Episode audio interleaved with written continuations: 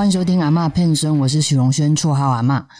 首先呢，我想跟大家分享一下，嘿，因为我平常是有在听那个古癌这个 podcast 的嘛，那平常是没有特别去留言的习惯。那在前阵子就想说，哎，就第一次留言，哦，想说没有被念到也没有关系啦，就也来五星吹捧一下。结果还真的在呃古癌下一集的节目中，我的留言就被念到了啊，想说也太感动了吧。嘿，一开始就是听一听啊，因为那时候我是边骑机车哦，那时候我是边骑车边听的嘛，然后我就是他都会念说是谁留言的，然后他就念到说阿嬷，我那时候边骑车想说，嗯，是谁跟我绰号一样，然后结果听一听，哎，这不就是我想问的问题吗？然后后来才发现，哎，对，那个真的是念到我的留言，那这个很开心哦。啊，为什么这样的感觉一件呃小事情还要特别放到那个节目里面讲哦？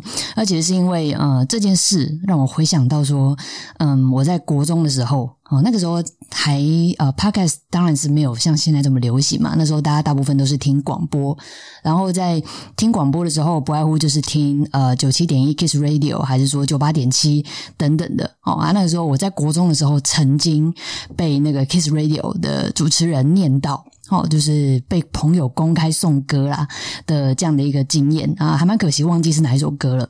但是大家不觉得就是？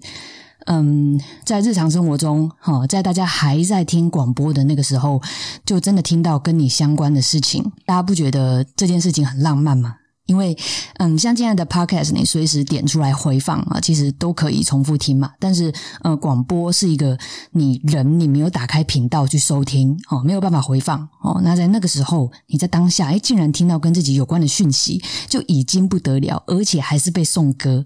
就是一个嗯，还蛮神奇的经验哦，因为觉得很有趣，就稍微提一下。然后我们来讨论一下哦，Clubhouse 的这个 app 啦。那个在上一集跟 Jam 聊天的时候，我们有大略提过一些，算是呃，在一月底到二月初在台湾时间爆红的一个 app。大家可以把它想象成，它是不是一个在线即时多人聊天的一个声音社交软体哦。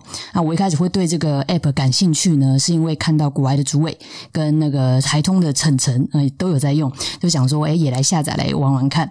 那探索下来到目前为止的感想是，呃，算是一个还蛮有趣的一个平台啦。在最开始用户数还没有暴增的时候，是真的还蛮有机会跟那个。假如你平常有在关注一些 KOL 啊、明星等等，是有机会近距离谈到话的。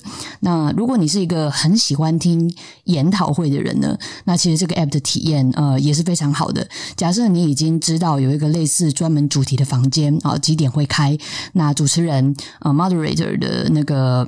经验也有的话，那其实啊，你看到一个一个个的聊天室，就很像是呃，在开研讨会的时候，你把它想象成一间一间的房间的那个在里面开讲座这样。那同时呢，因为这个 app 的设计，所以你也看得到你正在 follow 的人现在正在哪一间房间里面在听讲座，然后就可以尾随他嘿进去那个房间的感觉啊。那之后听说 Android 这边呃也会做进一步的开放这样子。那讲到这边呢，就要呃稍微提一下，我我在 Clubhouse 里面还蛮好玩的几次经验啊。啊，我有这刚用没多久呢，我我就闲晃进到一位那个设计师开的房间啊，那位设计师的名字叫做方旭中。那我也是后来才知道，他其实曾经就是帮 Hush 就是一位歌手设计过专辑封面。那为什么后来我会知道呢？因为直接看到那个 Hush 他本人也有进来聊天室一起聊，就算是一个还蛮有趣的一个体验这样子。那另外一次让我觉得还不错哦的一个经验是，诶那时候我记得我刚看完那个伯恩的双声道演唱会。它就是一个结合那个脱口秀跟那个演唱会的一个形式的一个活动。那之后呢，嗯，好像我看完第一场，然后后来当天晚上还是隔天忘记了，过不久就看到呃萨泰尔公司他们的制作端直接就是开个房间，那算是诶也算是收集一下大家的 feedback 这样。诶那我就有机会就是举手，然后跟萨泰尔的 co-founder 共同创办人 Sunny 去做一个呃回馈，然后就还蛮开心的啊，因为我也是从去年开始就啊，因为百灵果的关系就开始有默默的。来关注那个台湾脱口秀啊，stand up comedy，就是在台湾的一个发展，就也因此得到了不少不错的资讯。这样子，好了，那近况聊完，我们来回到今天的主题。不晓得大家记不记得啊？就是呃，这个 podcast 阿妈骗孙的呃 EP 零，就是上传的第一集啊。哦，这个 podcast 的起点设定的主题是什么？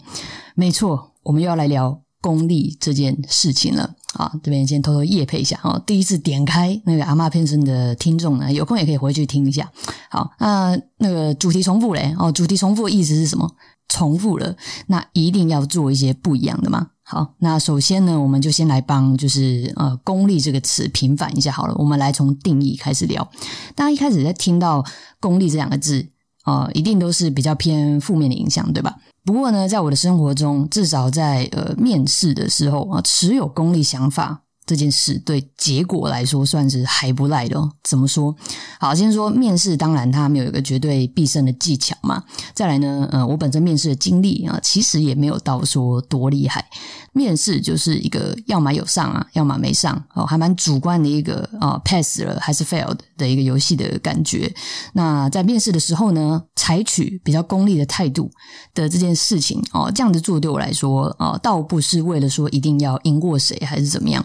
而是说，纯粹让自己在这个面试的游戏里面去玩的开心而已啊！这边就分享三个不负责任阿妈面试小秘诀，这样子啊，第一个。就是绝对不要用形容词哦，这个应该还蛮多人都知道了啊。比起说啊，直接把你自己的个性讲出来啊，什么我很开朗啊、阳光啊、大方啊等等，跟诶我直接告诉你一个故事啊，比如说啊，当然比较老掉牙，我经常扶老太太过马路啊，我平常在做什么啊，当当当志工什么，当然一定是后者，也就是说你去讲一个故事的威力是比较强的。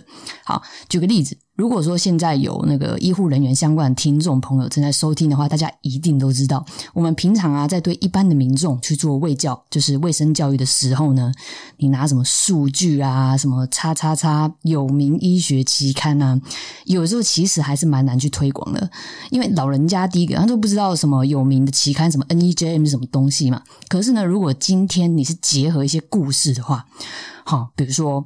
哦，进前哦，我有一个亲戚啦，吼，平时拢无咧牛血啊，哦，啊啊，有一届就身躯无爽快啊，牛一哇，变到人饱啊，惊死人，血压上悬，会中风诶。所以讲，你以后嘛爱每一工拢爱牛血啊，无哦，这样子讲，我马上听懂，马上听懂，而且还觉得你很关心他，这就是故事的魔力啊！哦，所以结论就是，比起用形容词啊，倒不如去多讲点故事，多讲点故事。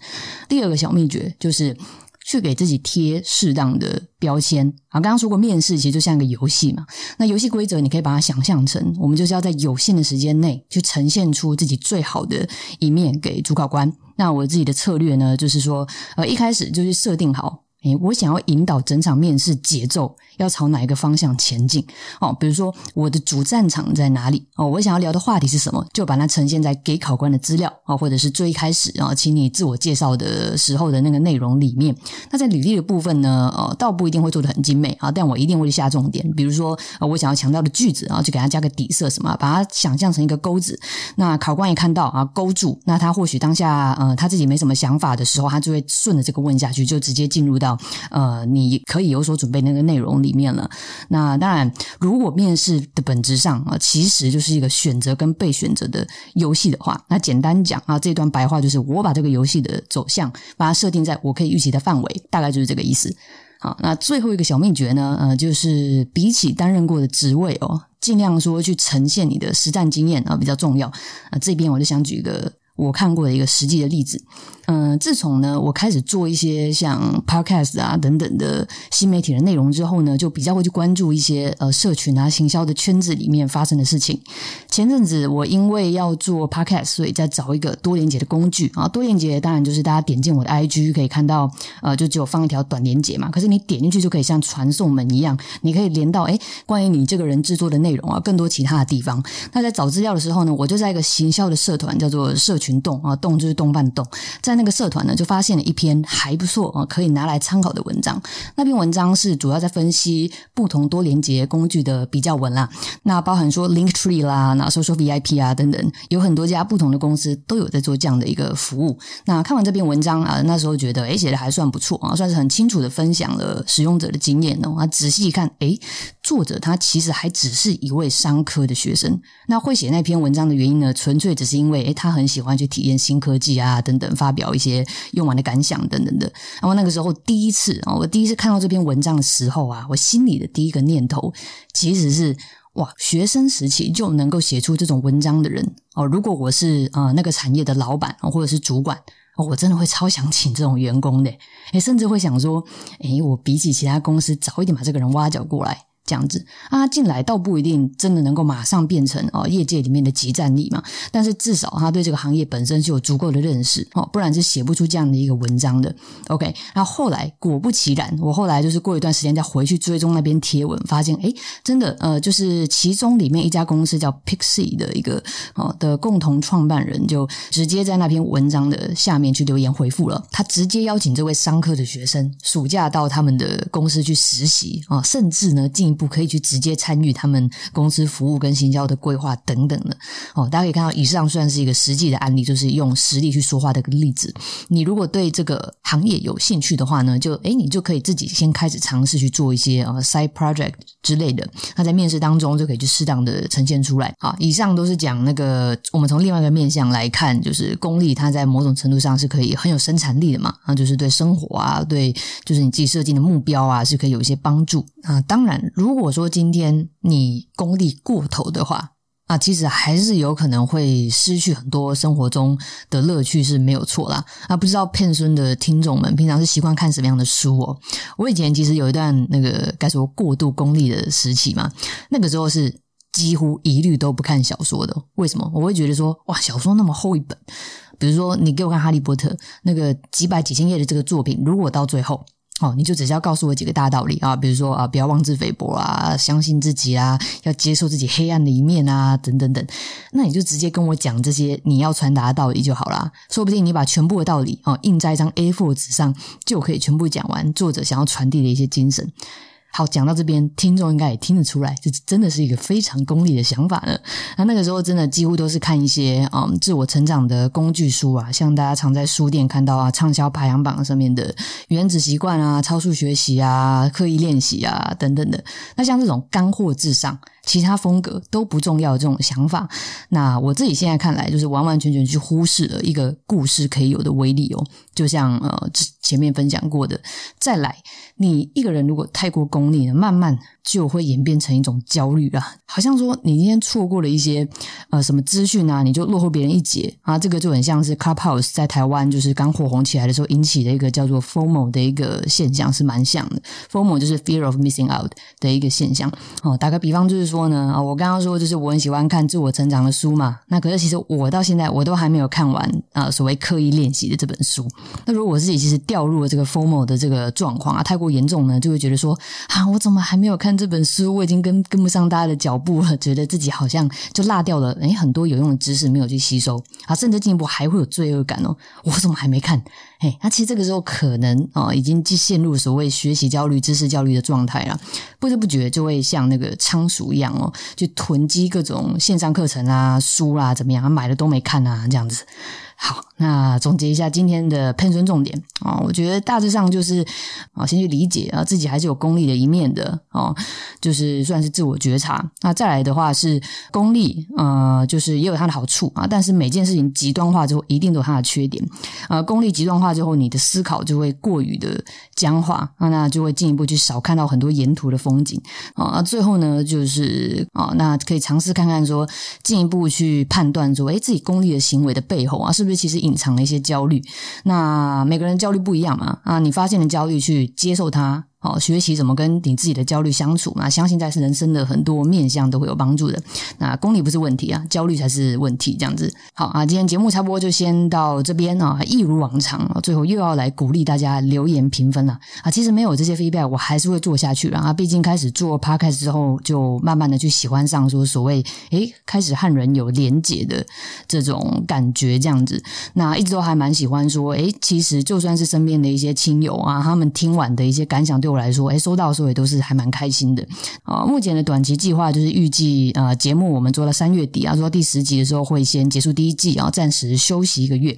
那所以呢，预计在 EP 十休息前的最后一集会来回答一些听众的问题。那我会从现在开始去收集问题，想提问的听众呢，可以到我们下面的 Show Note，就是资讯栏那边，我放一个问卷的连接，又或者是你可以到 Apple Podcast 的留言区啦、IG 的小盒子私讯啦，或者是寄信箱啊，把你的感想或。想问的问题寄过来都可以哦。我收集到一个程度，我就会在 EP 十啊第一季最后一集的时候，一起把留言念出来，或者我们来简单 Q&A 一下这样子。好啊，这一集节目就先到这边哦。我是许荣轩，绰号蛤蟆，我们下回见啦。